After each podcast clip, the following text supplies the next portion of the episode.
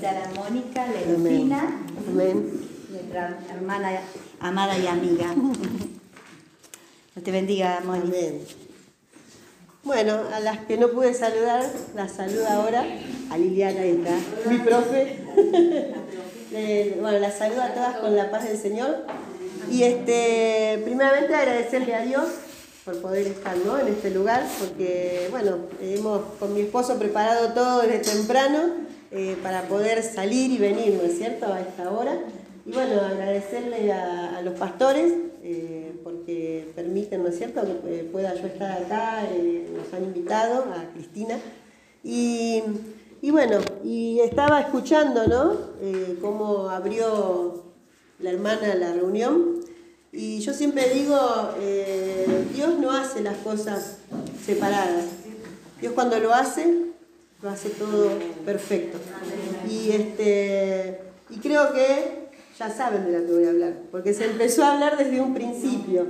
Y si hay algo que, que yo vi en este último tiempo, en estos últimos años, que Dios tiene en cuenta, es la familia.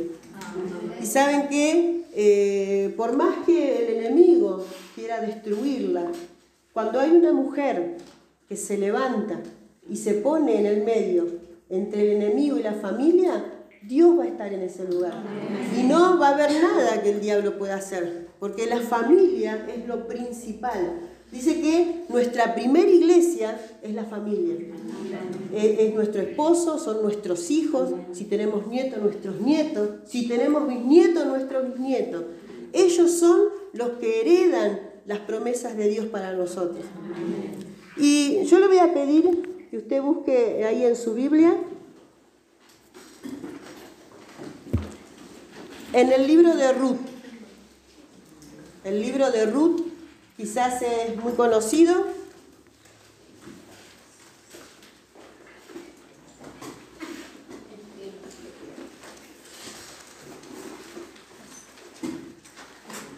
Quédese por ahí por el capítulo 1.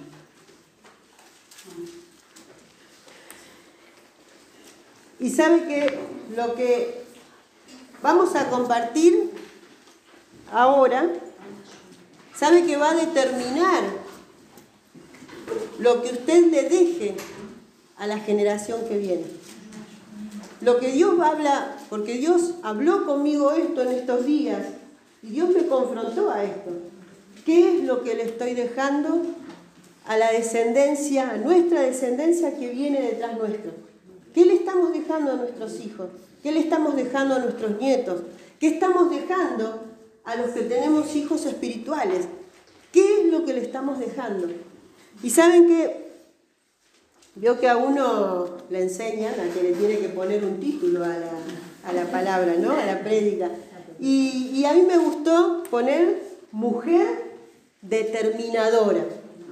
La mujer que determina. No es la que se va para atrás.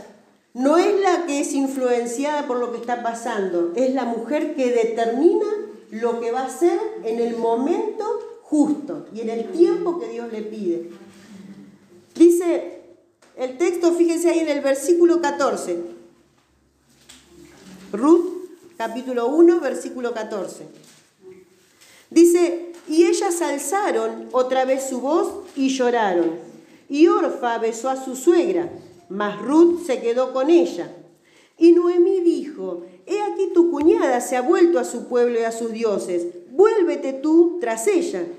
Respondió Ruth, no me ruegues que te deje y me aparte de ti, porque a donde quiera que tú fueres, iré yo, y donde quiera que vivieres, viviré. Tu pueblo será mi pueblo, y tu Dios mi Dios. Donde tú murieres, moriré yo, y allí seré sepultada. Así me haga Jehová, y aún me añada que solo la muerte hará separación entre nosotras dos.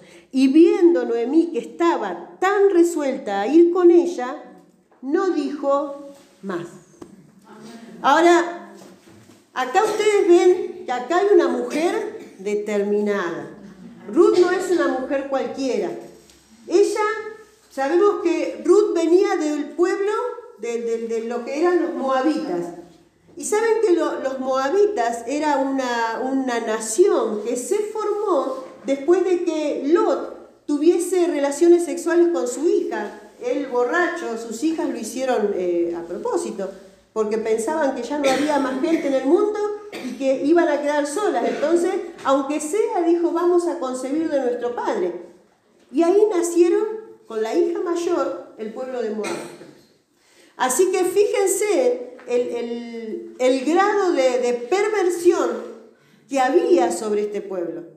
Ellos no eran eh, ni eh, creados este, en una familia, no, no fueron eh, creados un pueblo como hizo Dios, que lo llamó Abraham, ¿vio? Lo llamó Abraham, fue con su esposa, tuvieron un hijo, formaron un pueblo. Los moabitas no, ellos fueron hechos de la perversión. O sea que imagínense ustedes, todo lo que Ruth traía la herencia que traía espiritual sobre sus espaldas. Por eso Ruth no fue una mujer cualquiera. Ahora fíjese lo que había pasado. Estaba acá con Noemí, que era su suegra, y cuenta la Biblia de que Noemí y su esposo habían salido de, de Jerusalén. ¿Por qué? Porque no había alimentos. Dice que no había para comer. Entonces ellos buscando alimentos se fueron a la tierra de Moab.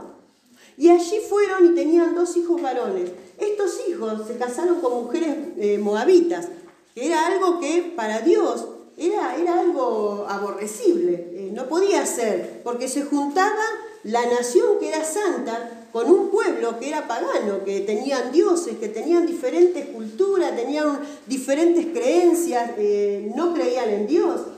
Esto fue lo que pasó.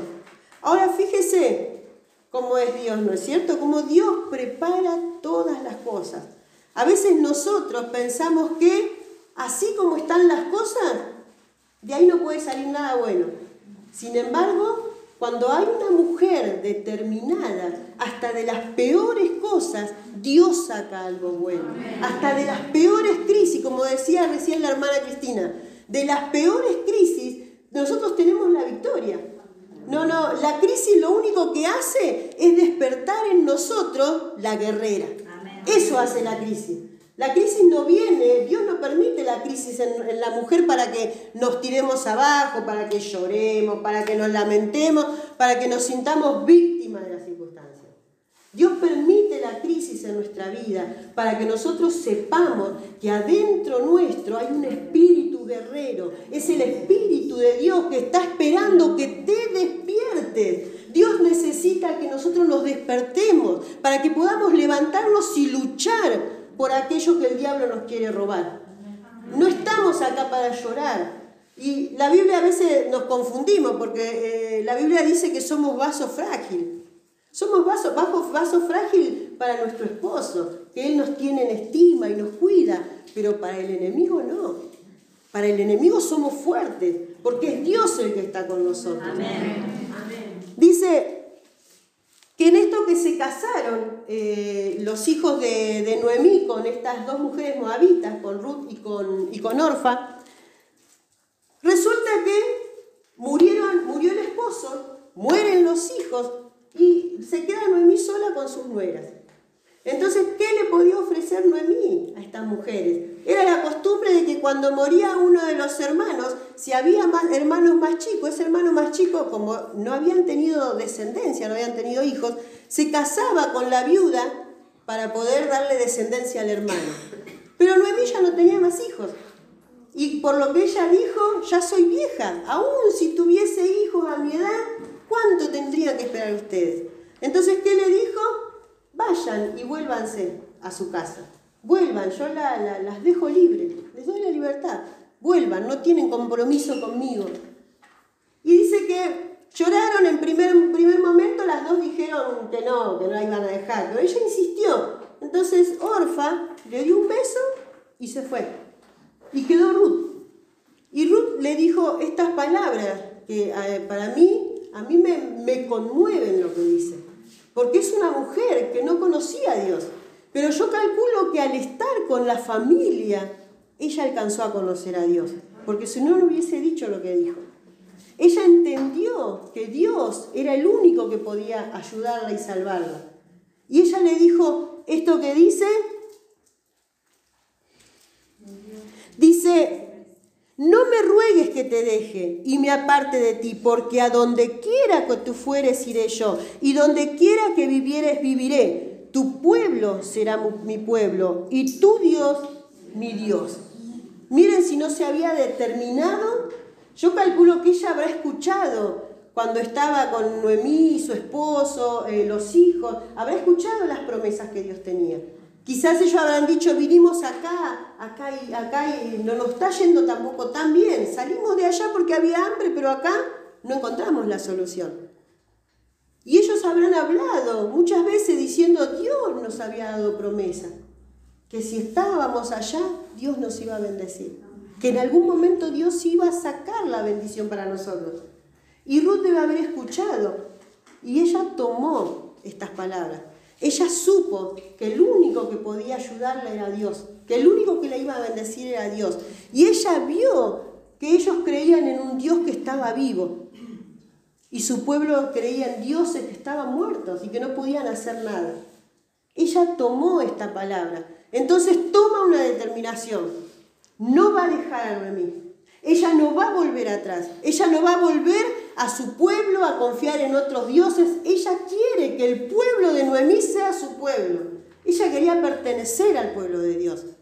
Ella quería tomar las promesas que Dios tenía. Y le dijo, tu pueblo va a ser mi pueblo y tu Dios va a ser mi Dios, no otro. No va a volver ella atrás. Y eso es algo que Dios toma en cuenta. Cuando nosotros conocemos al Señor y entendemos lo que hemos dejado atrás, y cuando pasamos por una crisis o pasamos por momentos difíciles que no entendemos por qué pasan las cosas, porque nosotros la realidad es que muchas veces atravesamos crisis y vamos sin entender por qué las estamos pasando. ¿Y sabe cuándo nosotros entendemos por qué pasamos? Cuando terminamos. Cuando llegamos allá que Dios ya conoce lo que hay más allá, pero nosotros no. Entonces ahí recién nosotros podemos llegar a entender lo que Dios quiso hacer en este tiempo de proceso, de crisis. Pero mientras tanto no. Entonces, fíjese cómo Ruth se determinó a no volver atrás. Así tenemos que hacer nosotros. Nosotros tenemos que entender que por más fuerte que sea el tiempo que vivimos, por más difícil que sea, nunca va a ser más difícil que volver atrás y dejar a Dios. Nunca. Siempre en Dios tenemos esperanza. Siempre hay algo que Dios va a tener para nosotros. Siempre es Dios el que nos va a sacar de todo esto. Mire,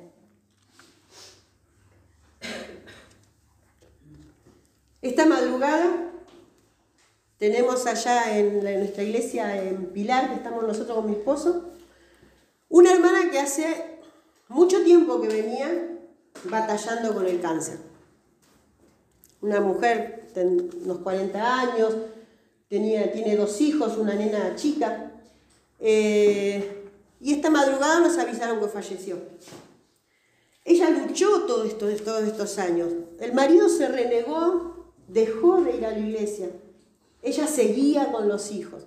Y ella tuvo que empezar a hacer quimioterapia.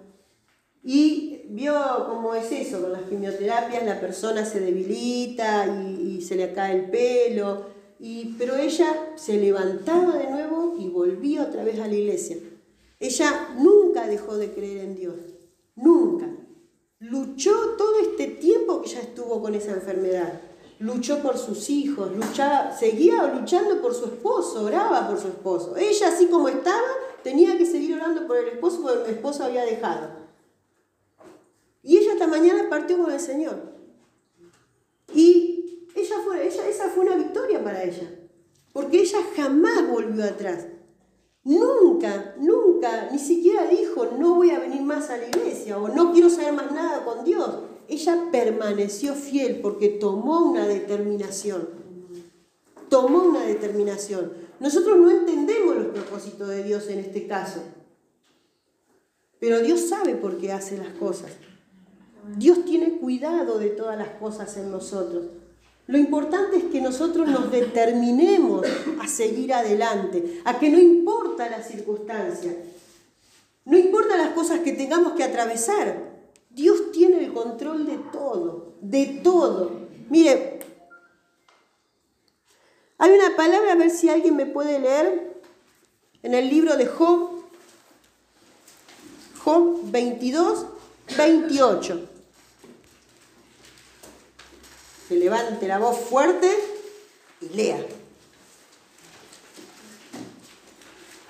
Determinarás asimismo una cosa y te será firme, y sobre tus caminos resplandecerá luz. Amén. ¿Qué dice la palabra? Y determinarás asimismo una cosa y esta te será firme. ¿Sabe que la palabra determinar es un verbo? ¿Y el verbo qué hace? ¿Qué es el verbo? Es una acción es algo que no está pasivo ni quieto, es algo que requiere una acción de parte nuestra. Esa es la determinación. Nosotros determinamos, nosotros decidimos lo que hacemos en el medio de la crisis. En medio de la tormenta que tengamos que atravesar, yo decido, ¿qué hago? ¿Sigo adelante? ¿Confío en Dios o me vuelvo atrás? Ruth dijo, yo atrás no vuelvo. Mis dioses no son como este Dios que yo conocí con Noemí. Dios, el que yo conocí con Noemí, tiene promesas. Y yo calculo que habrá sido tanta la fe de esta familia que ella quedó prendida de esto. Ella tomó esa fe. Dice que Ruth no tuvo hijos con el hijo de Noemí. Ella no tuvo descendencia. Ella eh, quedó eh, sola cuando falleció el marido, quedó sin hijos. Y sabe que para uno, si lo mira naturalmente, esto es como un fracaso. Usted vio cuando usted dice, uh, en esto fracasé, no pude. Uno lo ve como un fracaso. Eh, quise estudiar esto y no pude. O no me dio, no llegué, o no fue el tiempo, pero no pude, no llegué. Quise comprarme la casa en tal lugar y no pude, me lo tuve que comprar en otro lado. Quise buscar un alquiler allá y allá no pude, acá. Y nosotros lo vemos como fracaso. Pero sabe que son los propósitos de Dios. Ella no tuvo hijos con el hijo de Noemí, porque Dios le tenía reservado algo mejor, algo mucho más alto de lo que ella pensaba. La Biblia dice que nuestros pensamientos no son como los de él. ¿eh? Los pensamientos de Él son mucho más altos. Si nosotros nos quedamos con lo que nosotros pensamos, vamos a andar en el piso nada más. Vamos a volar muy bajito. Pero cuando nosotros entendemos que las cosas que Dios tiene para nosotros son mucho mayores todavía de lo que pensamos, entonces vamos a entender que vamos a poder volar alto. Y el enemigo no va a poder hacer nada contra eso porque Dios nos escogió desde el vientre de nuestra madre y puso en nosotros un espíritu de victoria, un espíritu para no dejar que el enemigo nos robe aquello que quiere quitarnos. Nosotros no podemos sentarnos a llorar y decir, pasó esto, eh, se me fue mi hijo, se me escapó eh, mi marido, eh, se me viene abajo con la economía. Eso no son tiempos de llorar. Estos son tiempos para que nosotros nos levantemos, como decía hoy Cristina, en oración. No podemos quedarnos a lamentarnos y a sentirnos víctimas de las circunstancias, porque entonces ahí el enemigo va a venir y nos va a mostrar lo que es capaz de hacer. Cuando una mujer se queda en vez de levantarse, eso es lo que Dios está esperando. ¿Saben que hay algo? Nosotros con eh, nuestra iglesia siempre vamos a a unos congresos que hace el profeta Pablo Chávez. Y él siempre dice algo, cuando la mujer entiende lo que Dios puso en ella para luchar, el enemigo nunca más le podrá robar nada. Porque Dios puso en nosotros una simiente que es de, victoria, es vencedora. El, de Dios a nosotros nos dio algo especial para luchar contra el enemigo. No somos cualquier cosa. Nos sentimos a veces porque la Biblia dice el vaso frágil, no. Nosotros somos el vaso frágil para nuestro esposo. Él es el que nos tiene que cuidar. Pero si nosotros nos quieren tocar la familia, el diablo se tiene que cuidar de nosotros. Porque se va a encontrar con mujeres que tienen algo especial de parte de Dios. Dice, tenía todo en contra para estar en la línea del Mesías, Ruth. Ruth tenía todo en contra. Ella no podía jamás que un judío la hubiese puesto para que esté en la genealogía de Jesús, del Mesías, imposible. Imposible. Por eso, como nosotros a veces vemos las cosas, no es como Dios las ve. Dios no ve lo que nosotros miramos.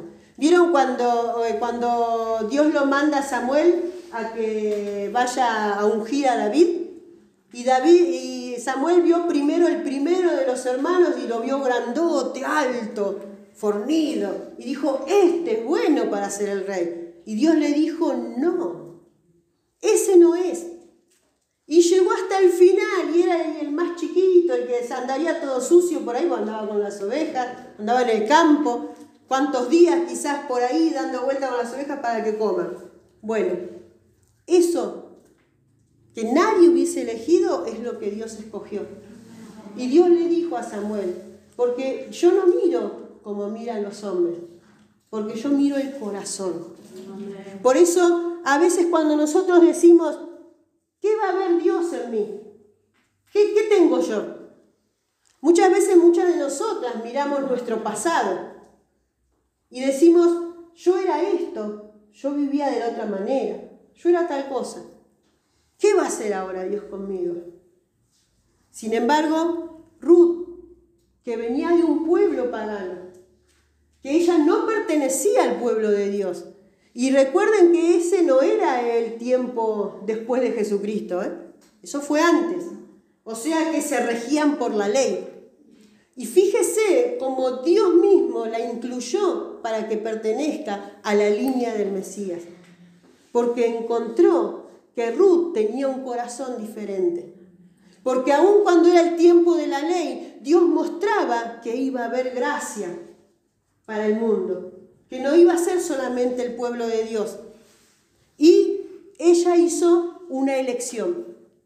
Ella se determinó, ella decidió, ella puso en marcha la palabra que dice determinar, que es un verbo, bueno, ella lo puso en acción, ella decidió. No dejó, quizás la familia le habrá dicho que estaba loca. ¿Cómo te vas a ir? ¿Cómo vas a hacer eso? ¿Nos vas a dejar? ¿Vas a dejar nuestros dioses, tu tierra, vas a dejar tu familia. Ella se determinó. Nada iba a impedir lo que Dios tenía para ella. Yo pienso que ella sentía dentro suyo que Dios tenía preparado algo grande para su vida.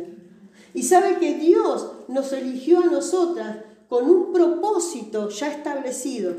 Dios tiene un propósito para cada uno. Que nosotros no entendemos. Y no sabemos lo que Dios quiere en su totalidad, pero Dios nos eligió con un propósito y es mayor de lo que nosotros pensamos. No es lo que nosotros vemos acá nomás. Recuerden que los pensamientos nuestros no son como los de Dios.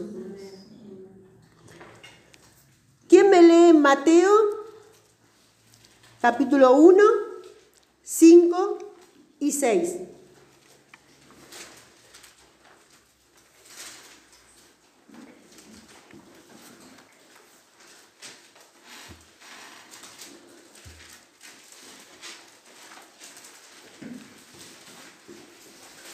Mateo 1, versículos 5 y 6. Salmón engendró a Raab, a Boz, Boz engendró a Ruth, a Obed, y Obed a Isaí. Isaí engendró al rey David, y el rey David engendró a Salomón, de la que fue mujer de Urias. Bien, o sea que ahí nos está mostrando, ¿sabe que Mateo, el libro de Mateo fue escrito para el pueblo judío. Por eso él se encarga de mostrar la genealogía de Jesucristo, de que él descendía, ¿no es cierto?, del rey David. Ahora, cuando nosotros vemos, vemos que ahí está metida Ruth, en esa genealogía, que era para los judíos. ¿Cómo habrán visto ellos esto? Una mujer que no era del pueblo de Dios, una mujer pagana. Y estaba ahí. Dice que vos engendró de Ruth, de Ruth a Obed. ¿Y sabe que Obed fue el padre de Isaí? Y Isaí era el padre de David. Fíjese lo que Dios, el privilegio que Dios le había dado a esta mujer, que no era del pueblo de Dios. Ella habrá dicho, no tuve hijos, fracasé. Es un fracaso. No pude tener hijos. Sin embargo, Dios la tenía preparada, tenía su vientre preparado para tener a la línea que venía el Mesías, para que ella entrara en la genealogía del Mesías. Dios la preparó con ese propósito. Dios encontró en ella un recipiente que le dé gloria a Él. Una mujer que creyó por sobre todas las cosas en Dios, que habrá pasado miles de cosas, que habrá, cuando fue con Noemí incluso, vaya a saber cuántos se habrán burlado de ella. ¿Cuántos habrán dicho, esta mujer eh, se fue de acá y ahora encima viene con una moabita, que no tiene nada que ver con ellos? Pero Ruth permaneció en su determinación. Ella iba a ser lo que Dios tenía para ella. Y dijimos que Ruth era descendiente de Moab. Y sabe que nosotros entendemos que en lo espiritual cargamos con todas las cosas, ¿no es cierto?, que nuestros antepasados hicieron. Cuando nosotros llegamos al Señor y Dios empieza a sanar nuestra vida y nos empieza a dar libertad y empieza a cortar todas esas ataduras que nosotros venimos trayendo, nosotros dejamos todo lo que traíamos encima. Dios lo saca. Esa es la herencia espiritual que el enemigo puso sobre nuestras vidas. Cuando nosotros venimos a Dios, Dios nos liberta de eso y pone una herencia diferente. Esto tuvo que hacer Ruth. Ella cambió la herencia de sus antepasados, herencia de perversión, herencia de, abusos, de violaciones, herencia de violencia, como nosotros muchos traíamos nosotros esto. ¿Y sabe qué? Muchas veces nosotros venimos con herencias en que donde las familias nunca pudieron estar juntas, donde siempre hubo separación, donde había violencia porque el padre golpeaba a la madre, donde se separaron, donde hubo diferentes causas de infidelidades, de, eh, eh, un desastre. Venimos muchas veces a Dios cargando con todo esto. Ahora Dios nos quiere hacer libre de esto. Dios quiere que tomemos la herencia espiritual que Él tiene para nosotros. Cristina conoce, hace muchos años ya nos conocemos, y sabe que yo tengo un hijo que tiene 30 años. Tengo uno solo, el único. Y hace 30 años, eh, cuando yo lo tuve a él, eh, cuando yo nació mi hijo, yo estaba sola. Yo había estado, no casada, estuve juntada con el papá de mi hijo durante dos años. Cuando quedó embarazada, a los pocos meses nos separamos. Y yo me quedé sola con mi hijo. Yo estaba en la iglesia, eh, había, había estado en la iglesia, cuando me junté me aparté, cuando me quedé sola, volví al Señor, estaba embarazada. O sea que mi hijo se crió en la iglesia. 20 años eh, yo estuve sola con mi hijo, sirviendo al Señor siempre, siempre, y mi hijo al lado mío. Eh, hace más o menos 10 años, mi hijo tenía 19, 20 años, mi marido el que había sido mi marido, porque eh, no estábamos casados, pero habíamos estado juntos y teníamos un hijo en común. Él quiere volver conmigo. Y sabe que en un primer momento yo no sabía qué hacer, porque yo estaba sirviendo al Señor. Mi hijo hacía un año se había apartado del Señor. Él había estado sirviendo siempre a Dios y de repente se apartó. Y yo tomé la decisión de volver con él. Muchos me dijeron, que estaba mal. Y si yo lo miro desde el punto de vista, eh, como lo puedo ver como cristiana, sí estaba mal. Porque el, que ahora es mi esposo, él no estaba yendo a la iglesia. Él había, se había apartado hacía más de 20 años y no había vuelto más. Y yo dije, pero es el padre de mi hijo. Y yo se había cargado durante muchos años sobre eso, sobre la familia desunida, sobre estar siempre, mis padres se habían separado cuando yo tenía ocho años, venía con una historia porque mi papá había violado a mis dos hermanas mayores, él estuvo preso, mi mamá se quedó sola, éramos seis, seis chicos tenía en ese tiempo, en ese momento. Después, un par de años después, mamá eh, se juntó, estuvo con mi padrastro, pero siempre la familia desunida. Eh, mi padrastro no pudo darle amor a, los hijos, menos iba a darle amor a los que no eran hijos. O sea que siempre cargando con esa falta. Y muchas veces yo pensaba y le decía, porque 20 años son mucho tiempo para estar sola, cargando con, con la responsabilidad de todo, criando un hijo, pero Dios me fortalecía. Y sabe que cuando pasó todo esto yo dije, mucho tiempo yo pensaba, y bueno, yo quiero rehacer mi vida, yo no me quiero quedar sola, yo quiero conseguir un hombre que ame a Dios, que sirva a Dios, porque yo tenía, siempre tuve pasión por servir a Dios. Amo a Dios con todo mi corazón. Y, y cuando pensaba yo en esto, en rehacer mi vida, mi pensamiento era, cuando mi hijo se case, eh, va a estar el padre con la mujer, yo con un marido, y eso me se hacía sentir mal. Cuando tenga mi nieto, digo, mi nieto va a venir y va a estar con la abuela y el marido de la abuela. Después va a ir y va a estar con el abuelo y la mujer de la abuela. Y eso a mí me hacía sentir mal. Y yo decía, Señor, yo no quiero otra vez pasar por todo lo mismo. Y pasaron los años y pasó esto. Mi, marido quiso volver conmigo después de 20 años. Y yo tomé la decisión de hacerlo. Me dijeron que me iba a ir mal. Todos.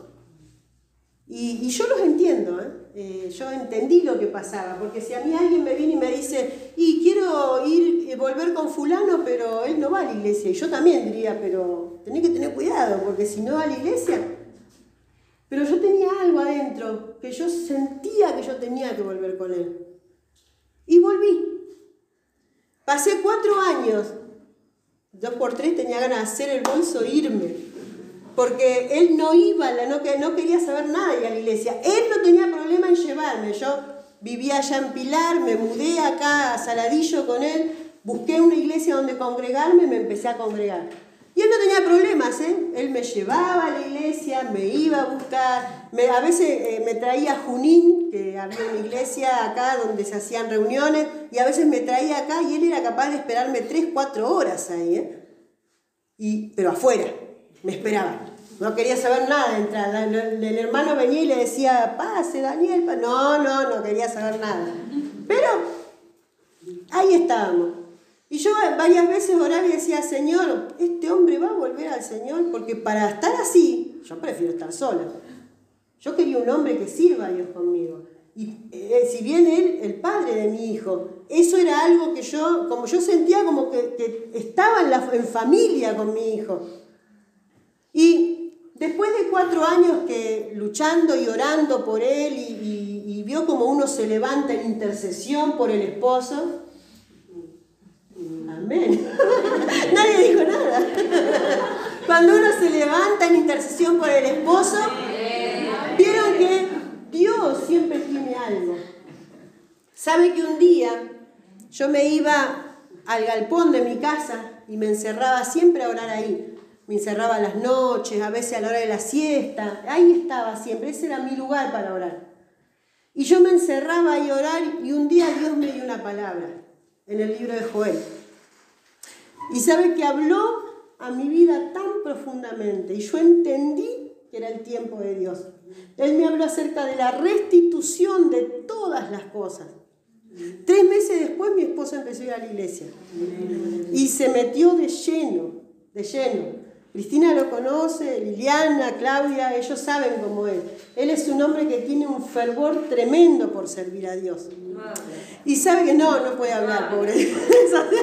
El mudo. Pero él ama a Dios con todo su corazón. Y sabe que si yo algo que siempre veía antes, era muchas veces las mujeres cuando yo veía iban a la iglesia, tenían que arrastrar al marido para ir a la iglesia. Y era terrible. Y yo decía, Señor, yo no quiero eso. Yo no quiero eso. Porque yo si por mí fuera paso metida dentro de la iglesia, haciendo cosas y trabajando. Y yo no quería eso. Y yo sé que Dios ve todas las cosas. Y Dios me dio lo que yo tanto anhelaba. Mire, 20 años pensando en que quizás podía algún día volver con el, con el papá de mi hijo. Y jamás se lo dije a nadie. Porque hasta para mí parecía una locura. Hasta para mí parecía una locura. Después de que él vuelve al Señor, él tenía un tema con sus papeles de divorcio. Estuvimos cinco años esperando. Cinco años. Y no salía ese papel que parecía una pavada, pero no salía. Pero Dios tiene todos los tiempos, todos los tiempos en sus manos. A veces a lo que a nosotros nos parece que Dios tarda tanto en hacerlo. Dios tiene todo en su, en su mano. Él tiene todo bajo control. Después de cinco años pudimos casarnos. Pudimos, nos casamos por civil. Hace dos semanas hicimos una ceremonia en la iglesia que fue algo hermoso porque estuvieron, él tiene tres hijos aparte y son como si fueran mis hijos también. Y nosotros vimos que Dios abrió una puerta de bendición después de que nos casamos. Nuestro hijo el mayor que estaba apartado hace como, hacía como 10 años del Señor, volvió al Señor ahora en este tiempo. Y yo sé que él está separado de su mujer, pero yo sé que Dios va a restaurar su familia también, porque él ahora está solo. Él se separó de la esposa, se apartó de Dios pero Dios tiene todo bajo control. Y, no, y no, yo le puedo asegurar que cuando nosotros nos levantamos en intercesión, cuando nosotros nos levantamos a orar, no hay nada imposible para Dios, porque Dios tiene un destino predeterminado para nosotras. Y eso lo encontramos en la, en la intercesión y en la oración. Ruth nunca pensó en volver atrás. Ella se levantó y dijo, se determinó, voy a ir con vos. Tu pueblo va a ser mi pueblo, tu Dios va a ser mi Dios. Y esa determinación hizo que Dios la pusiera en la línea del Mesías. Yo creo que ella jamás habría pensado eso. Nunca habría imaginado que Dios la iba a escoger para hacer eso. Pero Dios nos escogió para propósitos grandes. No podemos pensar que las cosas difíciles, que las crisis nos pueden hacer solamente llorar y sentirnos que te nos tenemos lástima a nosotros mismos.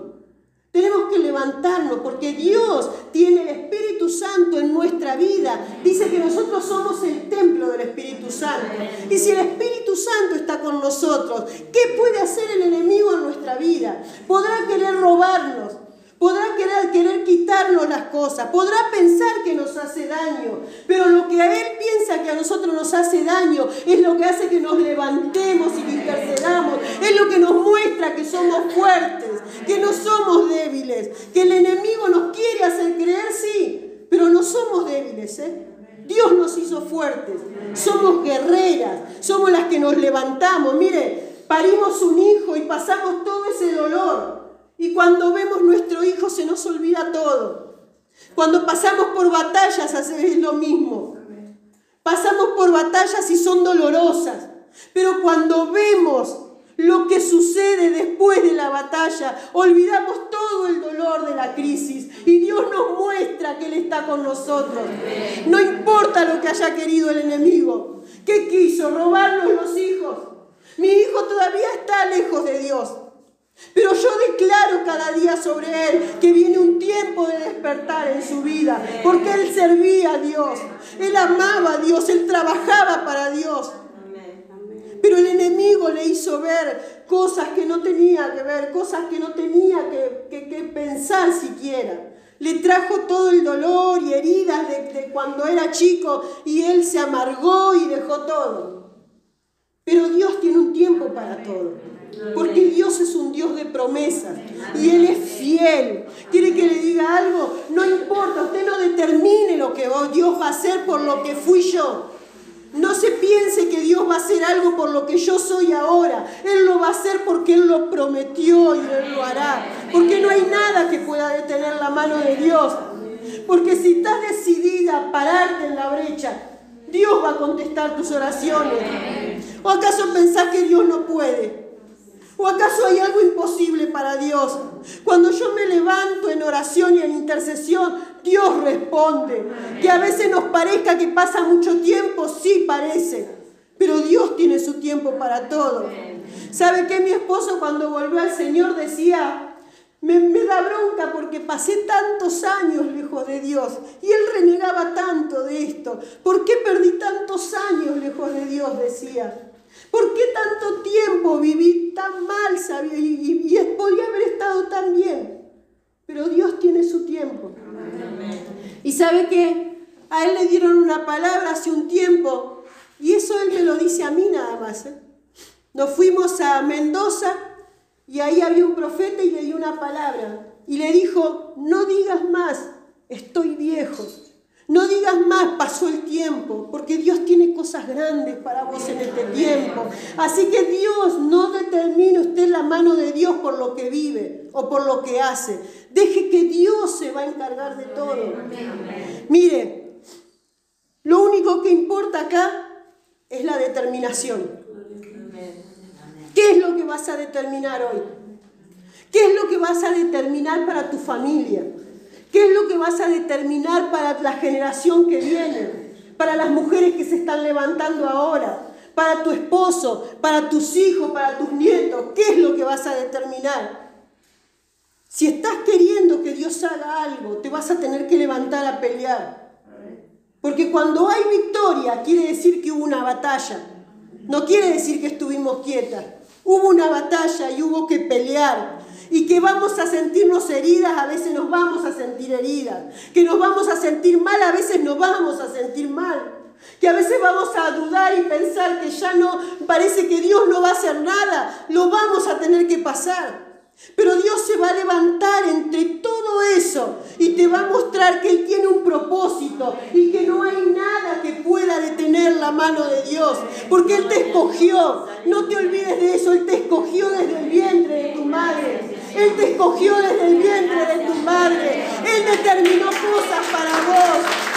En el nombre de Jesús. Amén. Sí, Señor.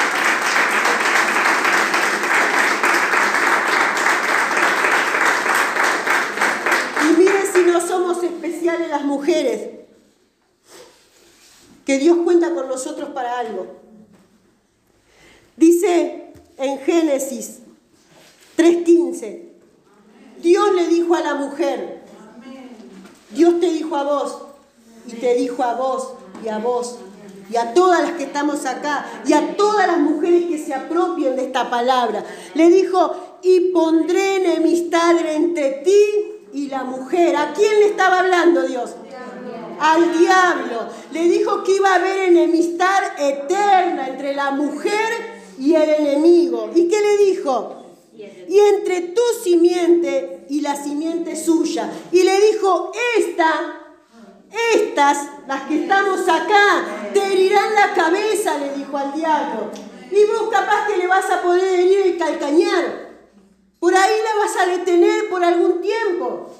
Por ahí la vas a hacer dudar por un momento, pero ella te va a herir en la cabeza y no va a dejar que le sigas robando la familia, no va a dejar que le sigas robando la economía. Dios determinó que la mujer iba a aplastarle la cabeza al enemigo. En el nombre de Jesús, amén. Sí, Señor. No hay nada, nada que el enemigo pueda hacer que se ponga de pie.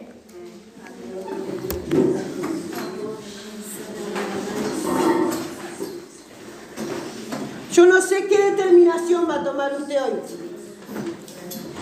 Pero si toma la determinación de levantarse y ponerse en la brecha por su familia, de ponerse en la brecha por su esposo, por sus hijos, Dios va a hacer algo. Dios se va a mover, porque Dios está esperando la determinación nuestra. Cierre sus ojos ahí donde está. En el nombre de Jesús. Yo quiero que así con los ojos cerrados comience a ver primero a su familia. Mire a su esposo. Si tiene hijos, mire a sus hijos. Si tiene nietos, mire a sus nietos.